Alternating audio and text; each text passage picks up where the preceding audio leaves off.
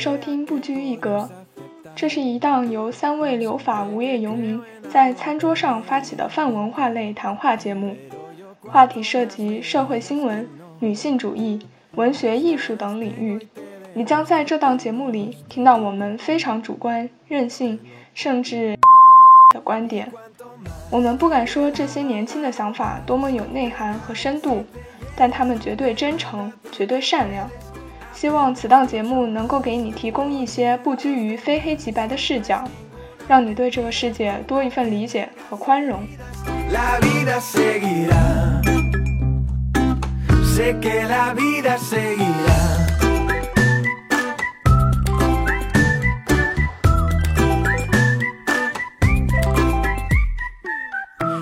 时真的是肾上腺素狂飙。听众朋友们可能不知道啊，巴黎地铁下面就是一个地下城啊。搬运的那个过程都还好，它只是单纯体力上的累。嗯。但是你收拾东西，你真的是体力和脑力上共同的累。那个颜色就是饱和度非常高的玫红色。哎呀，咱们是不是在同一家店买的呀？我家里还有理论物理研究，它也是汉字。物理对我来说不是不叫汉字，就有有感情的亲人留留的东西，无论它是什么，都很重要，都很珍贵。那会儿又没有拖把，然后我就拿拿一块布，在地上地上跪着来回擦呀，那有一种灰姑娘的感觉。有温暖你的，也有抢劫你。对，所以我 人带给我的是冰冷。Life is always hard。女生就是要喜欢。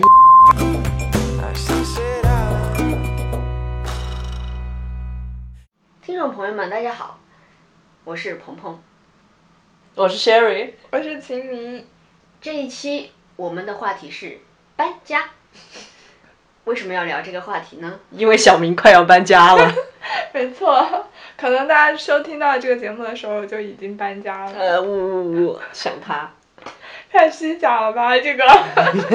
我想各位听众朋友也有很多搬家的苦恼啊趣事，所以我们在这里一个轻松的氛围聊一下这个事情。每个成年人应该都会多多少少有一些搬家的经历吧。嗯。这些经历可能大部分是非常痛苦的，因为涉及到收拾东西什么的，但应该也会有一些比较有意思的事情。你们有过几次比较大的那种搬家的经历？嗯，我的话最大的搬家经历就是从国内来到法国，一个人提两个二十八寸的大箱子，然后身上还背一个书包，在那个机场，当时真的不知道哪来的劲儿，我人不高，然后箱子都在我腰以上，两个箱子，然后就这样。一手提一个，还朝着那个电梯奔，对，在那儿狂奔，然后人生地不熟，语言也不通，呃，当时就一股子劲儿。我觉得那股劲儿是因为陌生，因为怎么说呢？新生活来了。对，有一种新生活，有一种好奇、向往，虽然有一些害怕。现在让我去提满满的箱子，我提一个我都不行。当时真的是肾上腺素狂飙，然 后就是真的是不知道。对对对，就因为两只手都是最大号的箱子，然后身上又有那么多东西，最恶心的是巴黎地铁？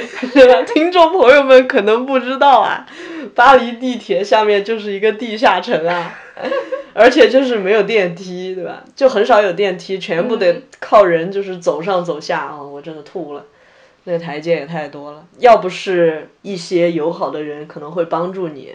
真的是很难搬动。那我可能是唯一一个就是来法国没有痛苦经历的人。Why？因为我当时是买了连程的票，然后飞到巴黎，再飞到蒙彼这边。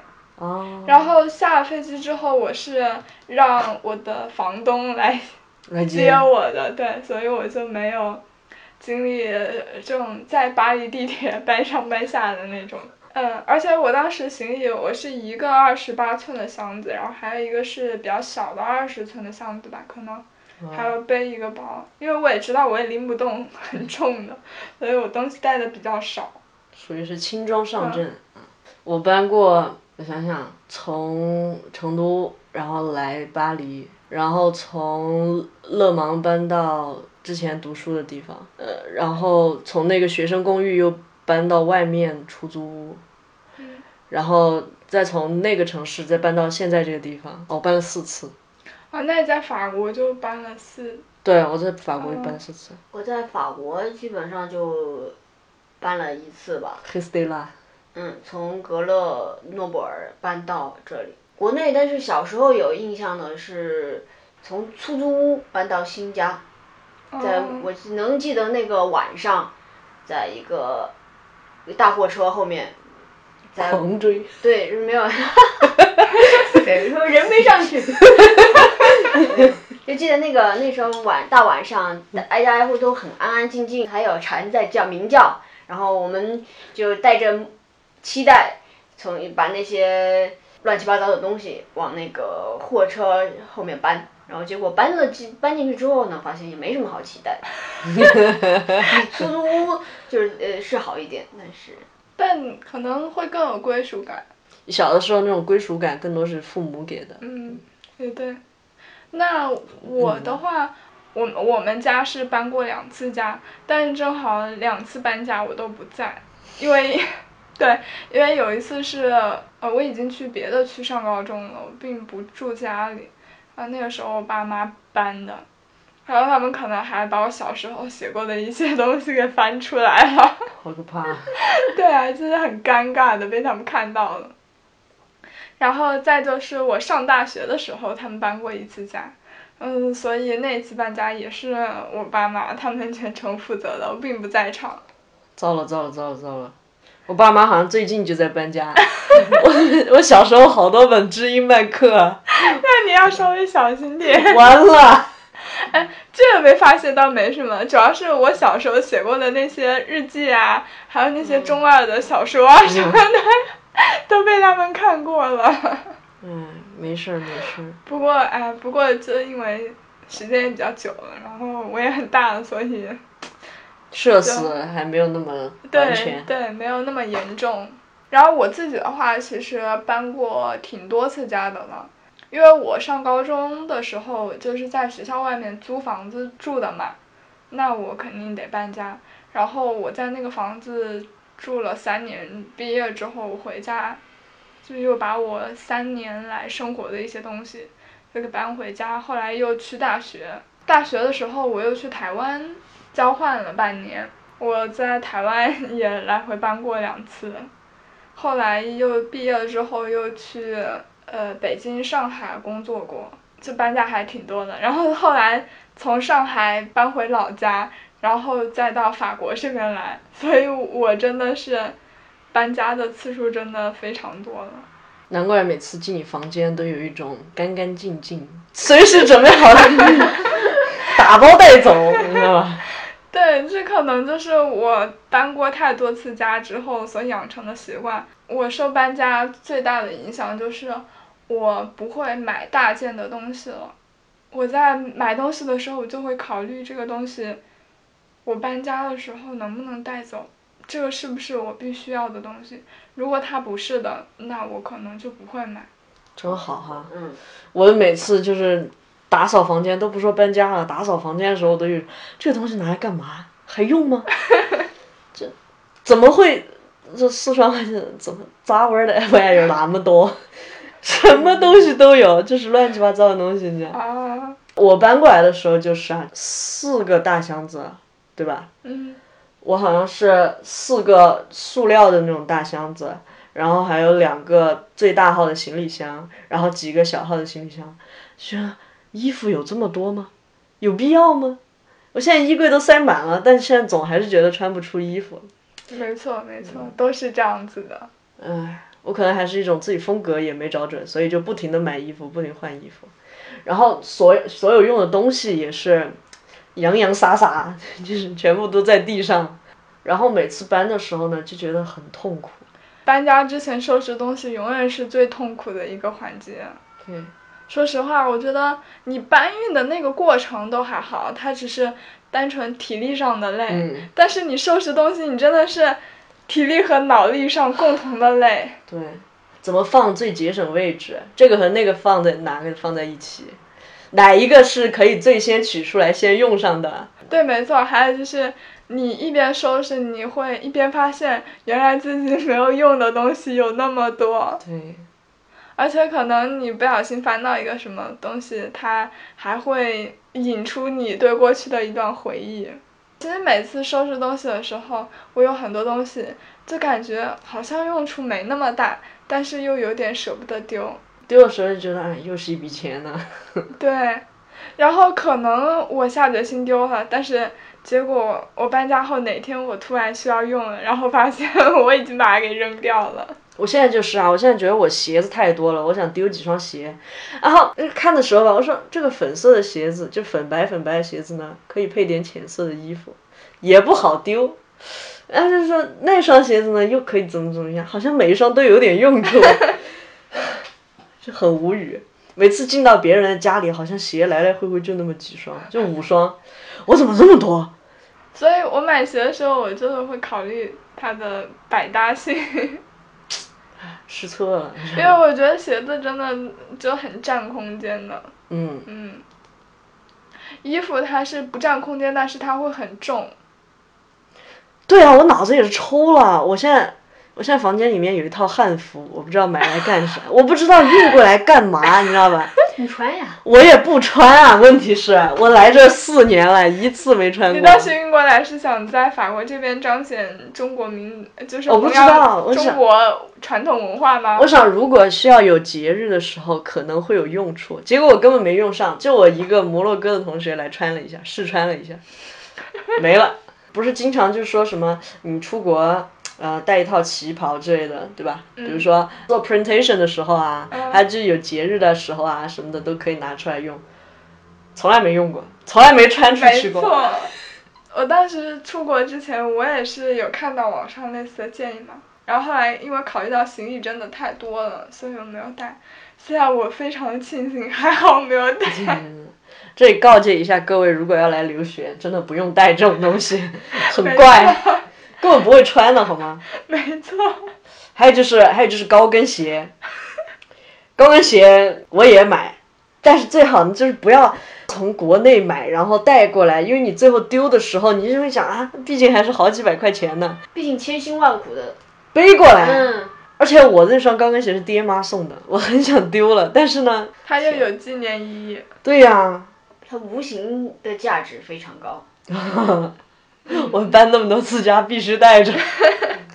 我也是，我很多朋友送的一些东西嘛，它可能对我来说没有那么大的用处，但是我每次搬家的时候，我都还是会把它们带着，我我是舍不得丢的。嗯。哎，那反过来说，你们有没有就是，有时候搬家之后后悔没有带的呢？有。什么？我有我有一套特别厚的睡衣，它他当时就我看起来丑丑的吧，反正当时也不是很喜欢，然后就趁着搬家就给它丢掉了。但是，其实那套睡衣就是我妈千辛万苦反正给我寄过来，然后也是怕我着凉什么的。我现在丢了，就是有点后悔吧，就感觉是我妈的一份心意。虽然它很丑，但是又是爹妈给你选的，你就觉得它丑呢也合合乎情理，因为是爹妈选的嘛。它就很实用，你知道吧？就有点像爹妈送你一双老北京布鞋，或者爹妈给你纳的鞋底儿。你硬要说没用吧，你硬要说这才六十块钱哈，你会觉得六十块钱算一算，我爹妈一个小时工作多多多少钱对吧？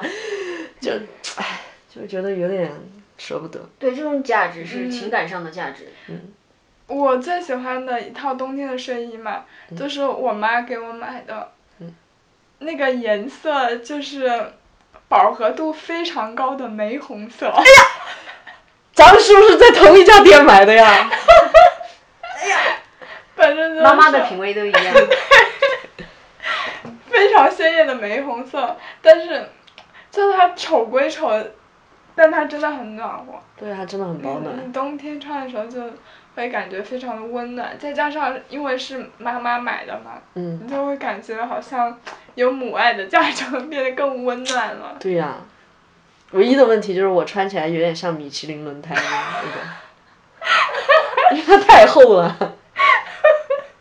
对，因为南方确实没有暖气。嗯。嗯，我最后悔没有带过来的东西很奇怪，就是我的枕头，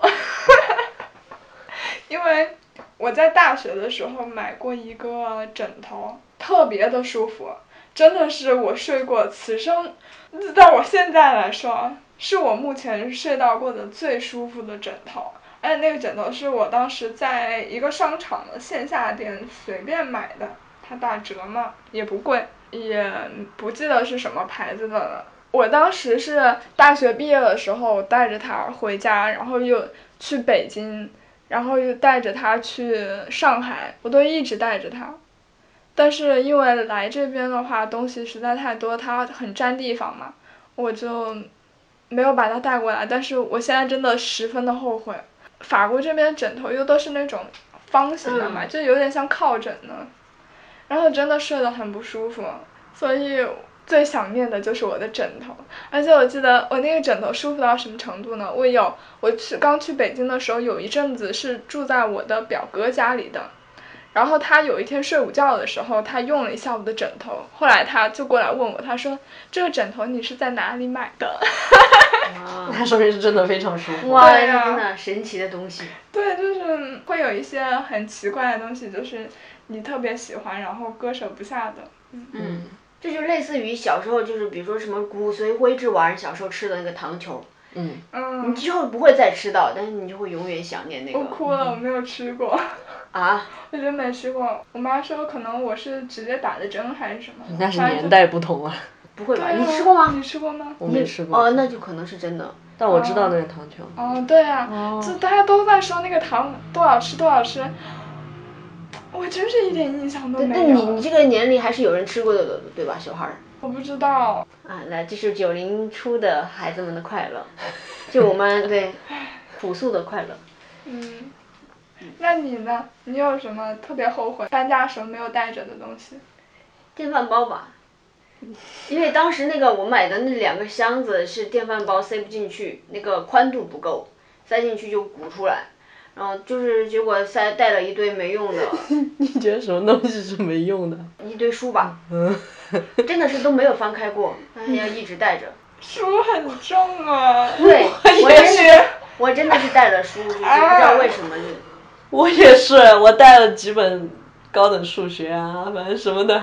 哦，我想起来了，我记得我大学毕业的时候，我光寄书回家嘛，我就寄了好几百块钱的快递。因为那个东西真的太重了，所以后来我买书的时候，我真的会非常的谨慎，我会我就会不自觉的想到我大学毕业的时候寄书的那种痛苦。我觉得这可能是大家很向往有自己的一个住所的原因，就在你买东西的时候，你不用去考虑说搬家的时候，对你携带这个东西方不方便。对对。比如说我，我其实是一个很喜欢买书的人。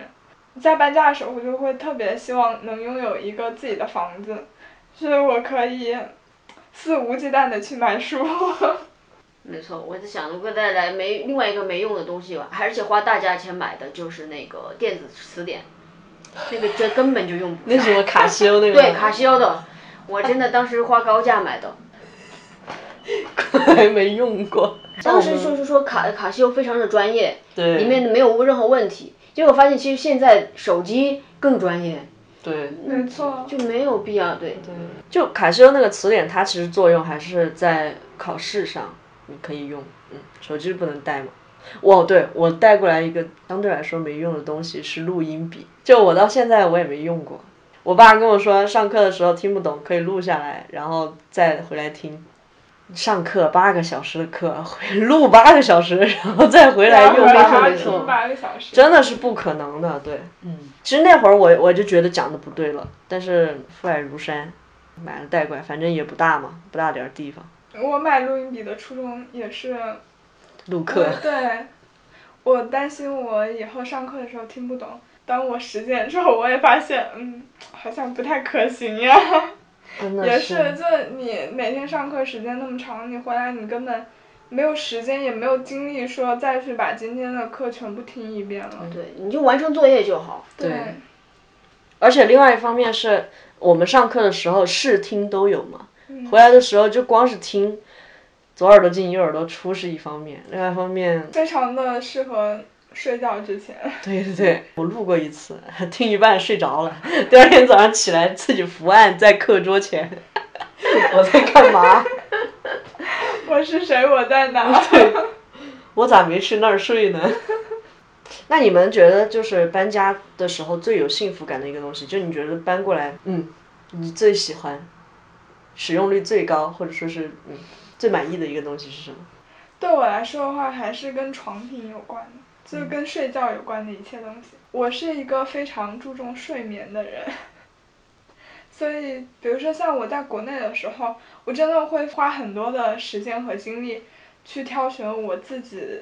喜欢的那个床上用品的，对，所以这就是为什么我会挑到一个非常好的枕头，包括我用的床单啊，就被罩啊，包括那个棉被这些东西，我都是仔细挑选过的。我跟你们说，我当时在上海搬过一次家嘛，然后那个时候是和我关系比较好的一个同事，一个姐姐，她帮我一起搬的，然后搬到新家了之后，我在那儿铺床。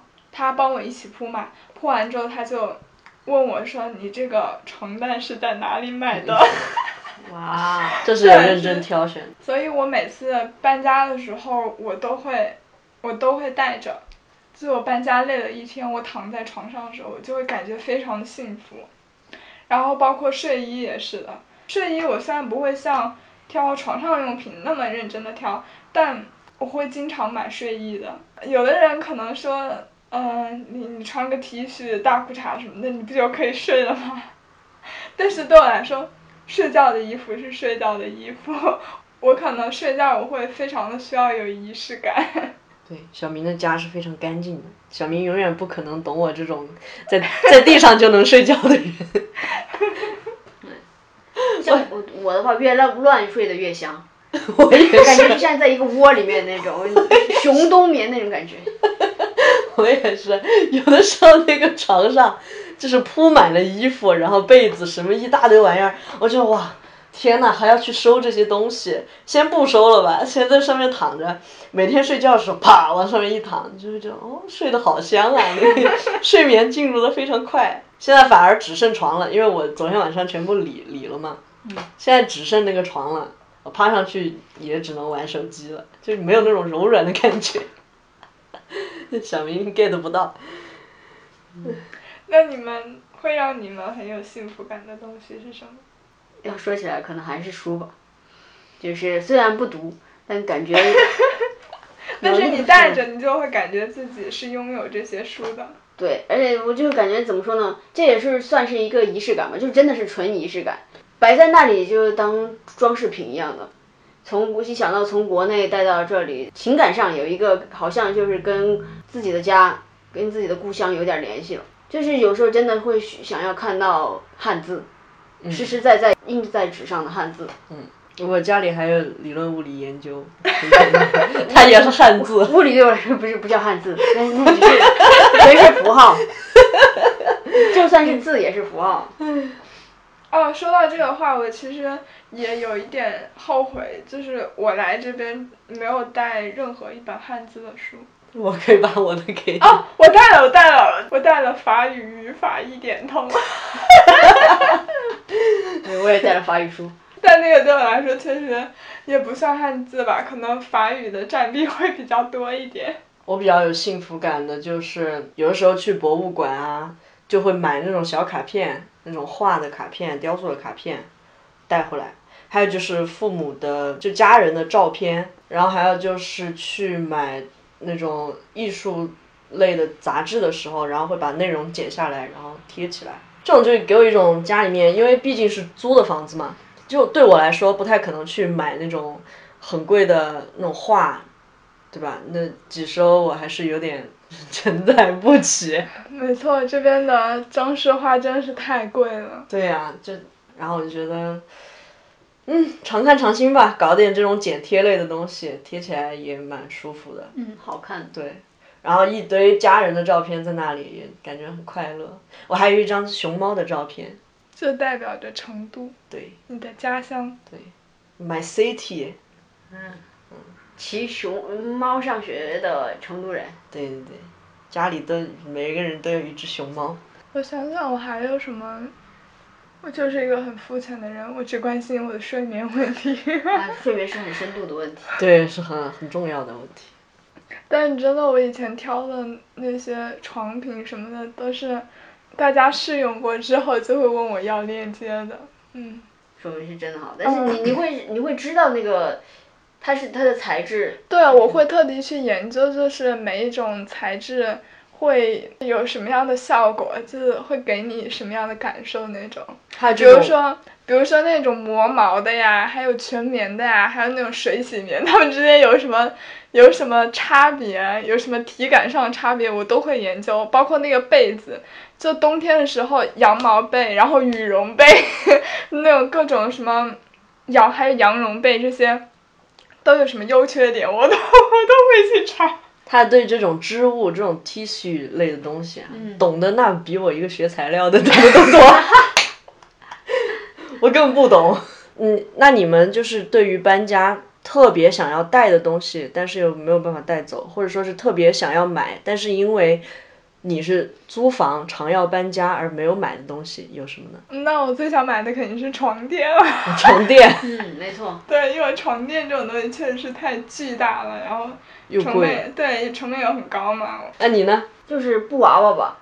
我之前在格勒花有一次花五十欧，就那几段时间压力特别大，出去游乐园就非得抓那个娃娃，就可能五十欧抓了抓了三三个起来而已，呃非抓。但是那我后来抓了一个小黄人，特别可爱，做的特别好。但是走的时候，因为它真的太胖了，就没有带走，然后就觉得很可惜。那真的很可惜啊。对，要我我就我就带走了。呃，如果是我遇到这种比较轻的，我可能会选择寄过来，它有多大呀？它可以靠当靠垫，好爽。因为我我记得我小时候，我爷爷每次来城里看我们嘛，他就很喜欢自己去玩那个抓娃娃机，然后你爷爷啊，对我爷爷，嗯，然后他后来把他抓的娃娃全都留给我了嘛，然后我当时虽然有些娃娃是挺做的挺粗糙的，嗯，然后也很丑什么的，但因为是他送给我的，我其实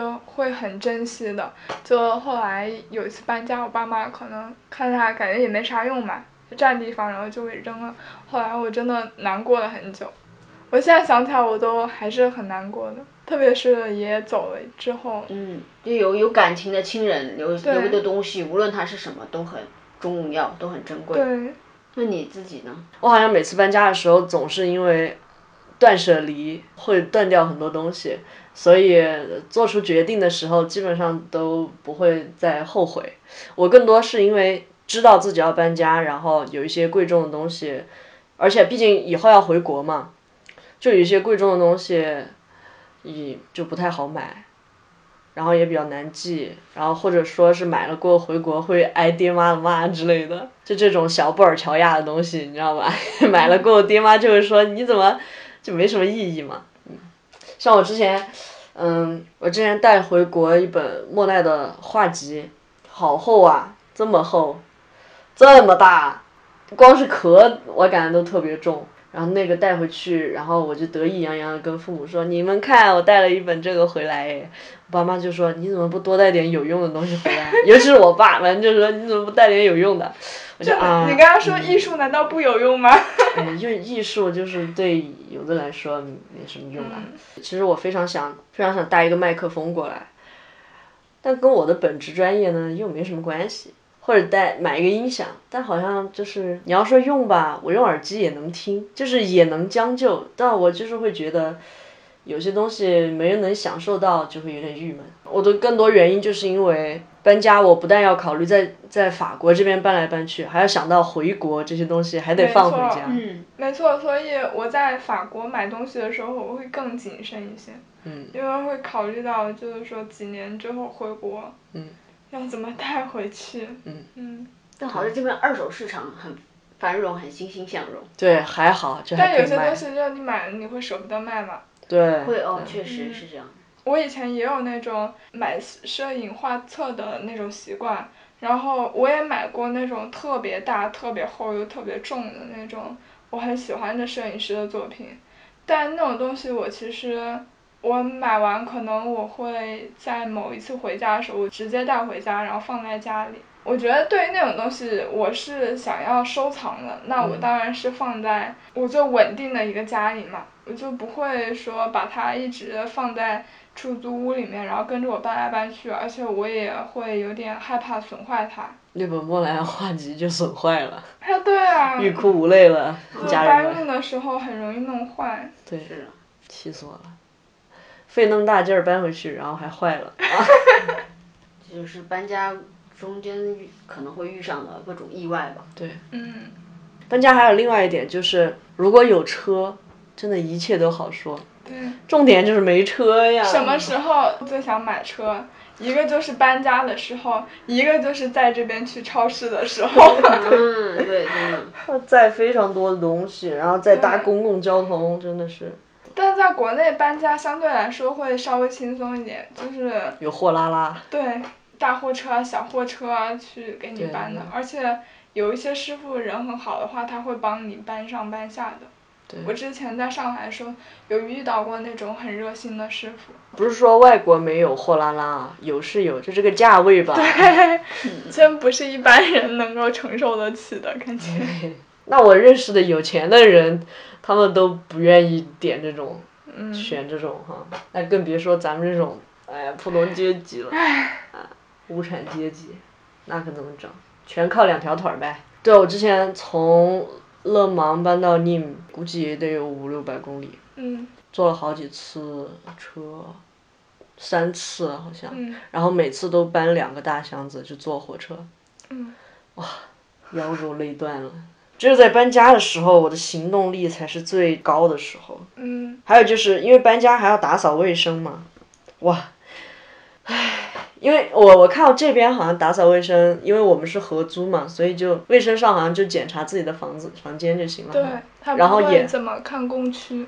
对，好像也没有特别关注什么床下、什么窗缝之类的，嗯没有特别关注。哇，我之前就租那种学校的公寓啊，还有外面中介找那种房子租的时候，你搬走跟列文虎克在检查一样，你知道吗？这太恐怖了。我知道的，我知道，但不只是学生公寓，很多法国房东都是这样子的。对啊，就是我我找中介的那种房子，嗯它就是这样的。还有就是我之前住那种酒店式公寓，它也是这样的。嗯、那个押金押金估计两三百，他的那真是巴不得给你扣个一两百。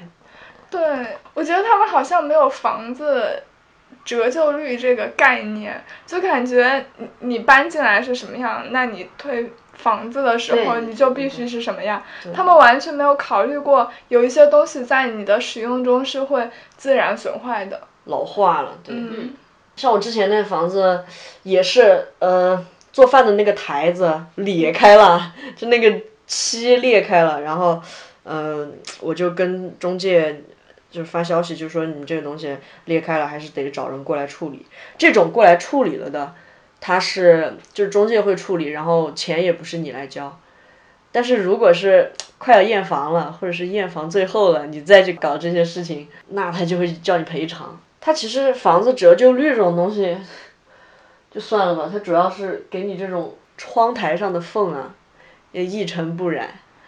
就我感觉我进房交房那会儿也没这么干净啊，嗯你为什么要还要扣我钱？那种感觉。他就是想找点借口。对对，我拖地的时候也是，之前住学生公寓就十平嘛，然后那会儿又没有拖把，然后我就拿拿一块布，在地上地上跪着来回擦呀，那有一种灰姑娘的感觉，你知道吗？那真是来回擦。然后嗯、搬到一个二十多平的房子，突然又大起来了啊！整个人就跟懵了一样。我好像问别人，他们打扫房子好像一两天就好了，对吧？我提前一周开始收，交房一周前，我东西就基本上全部一尘不染了。最后一天再不停的擦洗，不停擦洗，就是最后十天有一种就刚住进如家的感觉，刚住进酒店的感觉？酒店可能都还没有你打扫的那么干净。对呀真的。对呀、法国这法有些法国房东的要求真的很变态的。对对，就是最后那一周，我的房子就是角落里堆着好几个箱子，然后只剩下一个插线板或者一个转换接头，然后就只剩下手机卡之类的，床上也没有床单了。就晚上睡觉，我当天穿什么衣服 就就就就怎么睡，你知道吗？你是想把时间定格在那一刻？对对对对，就那一周我差不多都是这么过来的，很离谱。啊！但也是我个人习惯不好，就太拖沓了。但我每次搬家的时候也差不多是提前一周左右开始收拾，然后除了、除了我经常使用的一些东西还放在外面，嗯然后大部分东西就先收在箱子里了。嗯每天慢慢的减少，就减少外面的东西，嗯一直到最后一天。然后，所以我一般那个，比如说我要搬家的话，时间我都会放在下午走。早上还可以收一波。对，就是早上还可以把我床上那些东西什么的收起来。我还记得我上一个房子里面有那个浴缸，然后我知道自己要走了，我就哎好舍不得啊。然后早上还泡了个澡才走的，早上泡了个澡，然后再擦得干干净净，擦干，因为太检查检查水渍，我就觉得很无语啊。嗯你洗个手总总是有水渍的吧？嗯，他不，他说有水渍。哦，我想起来还有一个更离谱的，因为我本来想的是去年四月份就回国嘛，所以那会儿我已经东西都收的差不多了，结果机票又流掉了，然后我好几个箱子甚至都没有打开，就这么清心寡欲的过了几个月的生活。然后那个时候你会发现，哦，原来其实我平时用不到的东西也蛮多的。啊，对，就会觉得那几个箱子是拿来干嘛的呢？嗯，很扯。你呢？我真的是属于懒到，懒到不想去清理自己有什么？对。那你搬家的时候怎么办啊？搬家当然会收拾了，因为之前其实来格勒来第一年来的时候，就是很想交朋友，邀请大家到家里来玩，那我当然会收拾。现在后来真是出于懒，我是不是也不想大家来了，就懒得也不想收拾。后来就是完全倒过来了，然后人如果要要问的话，我就说对不起，我家里很乱，真的，我也不会做饭。嗯，我们就在外边吧，就在外边玩吧。那你搬家的时候会提前多久收东西啊？就是我之前从那边过来，其实我就提前了两天。对，难以想象，鹏鹏两天就把自己的房间收拾干净了。因为因为因为格勒那时候还那会儿还好，啊，哦那，个就是邀请朋友嘛，而且那边就其实也只待了一年半。嗯，嗯，你们在搬家的路上有遇到过什么比较有趣的人或者事情吗？啊，我可以给你们讲讲我的趣事，就是搬家。我身上挂了一个非常大的包，然后也是两个大箱子这么拎着，然后口袋也是这么敞着，然后我钱包就放在我的口袋里面，然后我就在上电车的时候，哎，不是，对吧？上电车的时候就有三个女人给我上演了一出帽子戏法，哎，然后就把我的钱包给偷走了，里面有我的银行卡、支票、两百欧的现金，还有我的医保卡。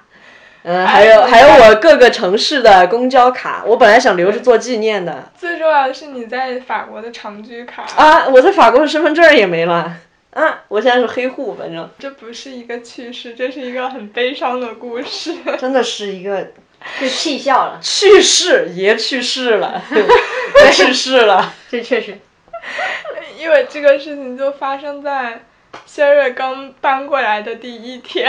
第一天我非常感谢这个城市，好吗？我记得当时，呃，就我知道谢瑞要搬过来，然后他一直说快到了，结果后来没到，然后过了很久给我发消息说你过来接一下我朋友，我的钱包被偷了。对对对，朋友帮我拿拿箱子，然后然后我当时拔腿就去追那三个小偷，就结果没追上，因为他们非常贼啊，就是看到你站在呃电车门口那里，然后他他就在电车马上就要关掉之前，给你马上就给你偷了，然后马上下去，让你根本来不及追他。追他的时候已经是第二站了，我下一站赶赶忙追追出来。这件事情趣事，它有趣的地方在哪里？就是这个几个女人，她其实挺出名的，在后来好像就在最近还是什么，她们被逮住了。嗯，嗯对，但是你的钱包没有找回来。已经无了。对，而且我的钱包是我朋友送给我的生日礼物，我就觉得这一点真的是非常让我生气。他们就是看到你那个拎着很多东西嘛，不太方便，对，对呀、好下手嘛。对呀、就是当时位置太挤了，我还往后面撤了一下，给他们让位置出来，你知道吧？结果他们立马就下车了。哎，我结果他们就下车了，我还在想是不是车太挤，反应了一下，不对，我的钱包呢，已经不翼而飞。当当场去世。我真的，我 当场去世了。再讲点讲点快乐吧。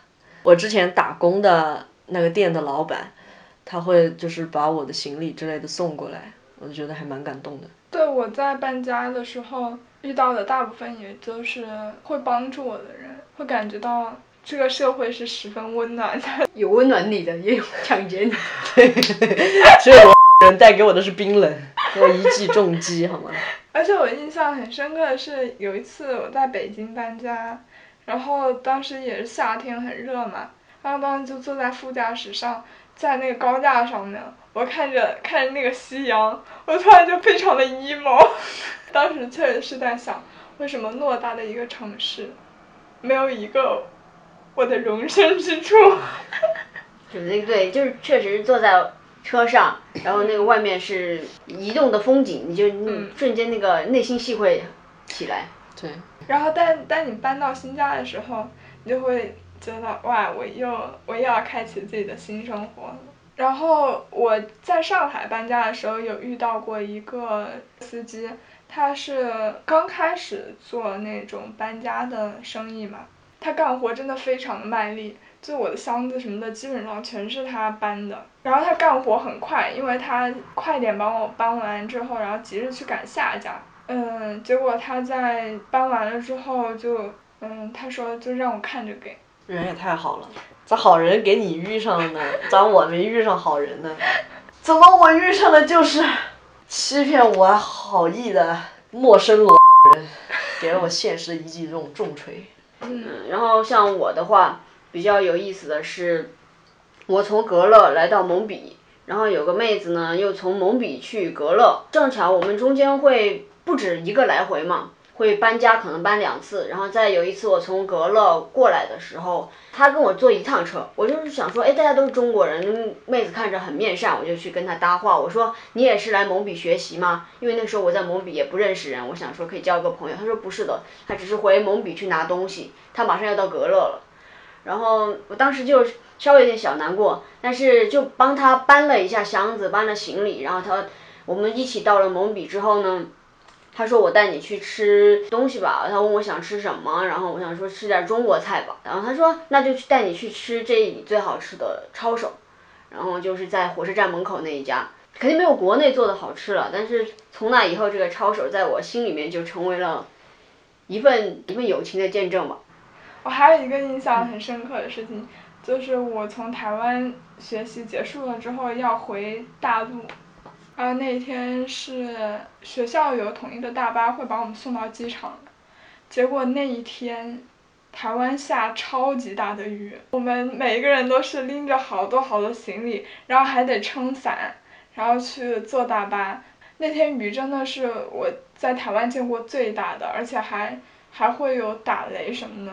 然后我当时上了飞机之后，那个飞机就一直没有起飞，一直没有起飞，它一直在跑道上等着。最后后来好不容易它那个它就开始滑动了，嗯，然后那个时候我已经是晚上了，我就很困，我就睡着了。就等我睁眼醒来的时候，我看它就是还在跑道上面滑嘛，我就以为到了，你知道吗？结果过了一会儿发现，哦，原来它还没有起飞。结果你睡了多久？我应该睡了嗯四四五十分钟吧，然后啊，就它一直在那个机场跑道上滑行，可能因为那天雨太大了，就是要等各种调度什么的，嗯而且也也不是那种天气，可能也不太好起飞吧。所以搬家中呢，会有各种各样的趣事，搬家也会带来各种各样的回忆。而且虽然说会感觉搬家会很累，但总而言之都是奔向一段新的旅途。多多少少搬家的时候，就你人之前再怎么 emo 哈，搬的时候那会儿还是会觉得可能新的生活会不会不一样。事实证明就是区别不大。也不一定，我们期待小明在新的城市会有一个很美好的很美好的生活。对对，Life is always hard。女生就是要喜欢，还是什么？就是喜欢迎难而上。嗯，这一段可能会被逼掉吧。就就听到长长的逼。有的时候可能搬家是搬到新买的房子，那就恭喜你找到了一个好地方，你有一个自己的家啦。如果是搬到一个出租屋也没有关系，就是无论是什么样的地方都是自己的家。对，此心安处是吾乡。嗯，所以我觉得归属感这个东西还是得自己给自己。搬家搬的不仅是你的杂七杂八，更应该一并带走的是你在一个地方的记忆和你的朋友、你的亲人所有的美好的回忆。那么你无论在哪里，都会有归属感。那今天的节目就到这里啦，感谢大家的收听。希望大家搬家的时候都能遇到好人哦。对对对，这是很重要的。对，希望大家在搬家之后都能开启一段更好的生活，奔向更好的明天。好，拜拜，拜拜拜拜。